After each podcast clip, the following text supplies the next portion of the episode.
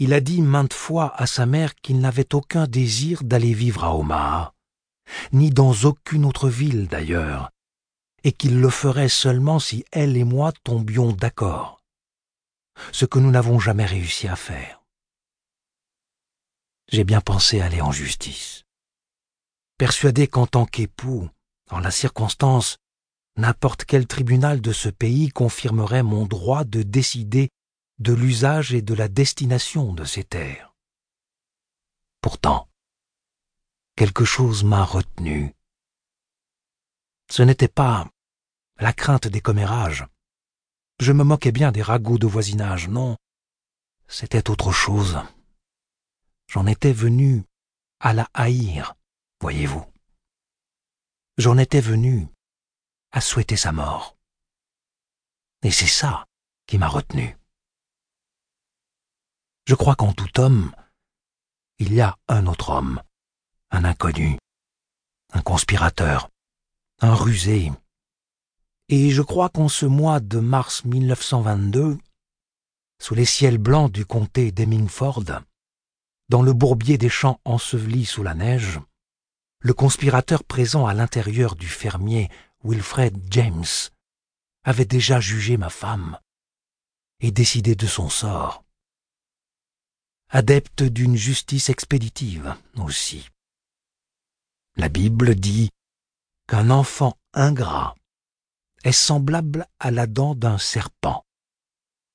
Mais une femme ingrate et chicanière est bien plus venimeuse encore. Je ne suis pas un monstre. J'ai tenté de la sauver du conspirateur.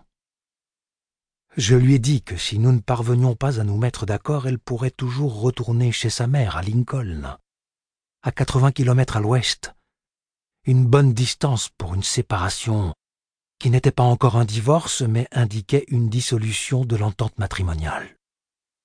Elle a répondu Et te laisser les terres de mon père, je suppose?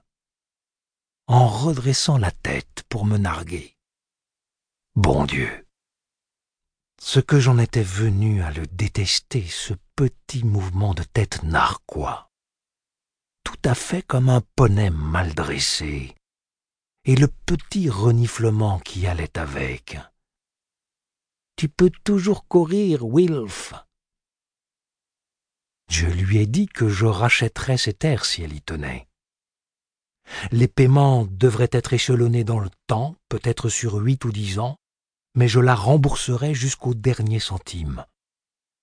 Elle a alors répliqué Nouveau reniflement et mouvement de tête. Des petites rentrées d'argent sont bien pires que rien. Toutes les femmes savent ça. Chez Farrington, ils me paieront en une seule fois, et leur conception du prix juste risque d'être largement plus généreuse que la tienne et jamais je n'irai vivre à Lincoln. Ce n'est pas une ville, rien qu'un village avec plus d'églises que de maisons. Comprenez-vous ma situation? Ne voyez-vous pas l'impasse dans laquelle elle me mettait? Ne puis-je compter au moins sur un peu de sympathie de votre part? Non? Alors écoutez la suite. Début avril, de cette année-là. Il y a huit ans, jour pour jour, si mes souvenirs sont bons, elle débarque, toute pimpante. Elle avait bien dû passer toute la journée au salon de beauté de McCook, et ses cheveux lui pendouillaient sur les joues en grosses anglaises qui me faisaient penser aux rouleaux de papier hygiénique qu'ils mettent dans les hôtels et les auberges. Elle me sort qu'elle avait eu une idée son idée, c'était de vendre ses cent arpents et notre ferme au Trust Farrington. Elle pensait que pour mettre la main sur la parcelle de son père qui était située près de la voie ferrée, il serait prêt à acheter la totalité des terres. Et là-dessus, elle avait sans doute raison. Ensuite, me dit cette sorcière, nous pourrons nous partager l'argent et recommencer notre vie chacun de notre côté. Nous savons aussi bien l'un que l'autre que c'est ce que tu veux. comme si elle ne le voulait pas. Ah, je lui fais, comme si je réfléchissais sérieusement à son idée. Et le garçon va avec lequel de nous deux? Moi, évidemment. Elle me répond, les yeux ronds. Un garçon de quatorze ans a besoin de sa mère. J'ai commencé à travailler Henry le jour même, en lui racontant le dernier projet de sa mère. Nous étions assis dans le fenil. J'avais pris ma mine la plus lugubre et mon ton le plus lugubre pour lui brosser un tableau de ce que serait sa vie si nous laissions sa mère réaliser ce projet. Qu'il n'aurait plus ferme ni père, qu'il se retrouverait dans une école bien plus grande, qu'il laisserait derrière lui tous ses amis, qu'il connaissait pour la plupart depuis la maternelle, et que dans cette nouvelle école il devrait se battre pour se faire une place parmi des inconnus qui se moqueraient de lui et le traiteraient de bouseux et de rustre. À l'inverse, si nous parvenions à conserver toutes nos terres, j'étais convaincu que nous pourrions rembourser notre emprunt à la banque d'ici à 1925 et vivre ensuite heureux et libre de dettes en respirant l'air pur. Au lieu de voir des tripes de porc emportées du matin au soir au fil de notre rivière, auparavant si pure. Après avoir peint ce tableau avec le plus de détails possible, je lui ai demandé Alors, qu'est-ce que tu préfères?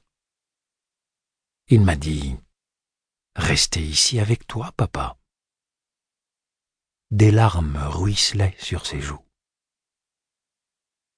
Pourquoi il faut qu'elle soit aussi aussi Je l'ai encouragé. Vas-y, fils, dis-le. La vérité n'est jamais un blasphème. Aussi, chienne. Je lui ai dit, parce que la plupart des femmes le sont. Ça leur colle à la peau. La question, c'est de savoir comment nous allons régler ça. Mais le conspirateur en moi avait déjà pensé au vieux puits derrière les tables, qui ne nous servait plus que pour l'eau de vaisselle, car il n'était pas très profond, seulement six mètres, et que l'eau y était trouble et peu abondante. Le tout était de convaincre mon fils, car je devais le convaincre. Vous le comprenez bien. Je pouvais tuer ma femme, mais je devais sauver mon cher fils. À quoi bon posséder cent quatre-vingts arpents de terre, ou un millier, si vous n'avez personne avec qui les partager et à qui les léguer? J'ai fait mine d'envisager le projet fou d'Arlette, de voir transformer de la bonne terre à maïs en abattoir à cochons. Je lui ai demandé de me laisser le temps de m'habituer à l'idée. Elle y a consenti, et j'ai passé les deux mois suivants à travailler Henry pour l'habituer, lui, à une idée toute différente. Ça n'a pas été aussi dur que vous pourriez vous l'imaginer. Il avait le physique de sa mère, mais pas son entêtement infernal. Le physique d'une femme, vous le savez, est le miel qui attire l'homme à la ruche où il se fait piquer. Il m'a suffi de lui décrire ce que serait sa vie à Omaha ou à Saint-Louis. J'ai évoqué la possibilité que même ces deux termitières surpeuplées ne lui suffisent pas et qu'elle décide que seul Chicago ferait l'affaire. Et alors, tu pourrais te retrouver à aller au lycée avec des négros noirs. Voilà ce que je lui ai dit. Il a commencé à battre froid à sa mère. Après quelques tentatives pour regagner son affection, toute maladroite, toute repoussée, elle lui a retourné sa froideur. Je m'en suis réjoui ou plutôt le conspirateur en moi s'en est réjoui. Début juin, j'ai annoncé à ma femme qu'après mûre réflexion, j'avais décidé que je ne la laisserais jamais vendre ses cent arpents sans livrer bataille, que je nous réduirais tous à la ruine et à la mendicité.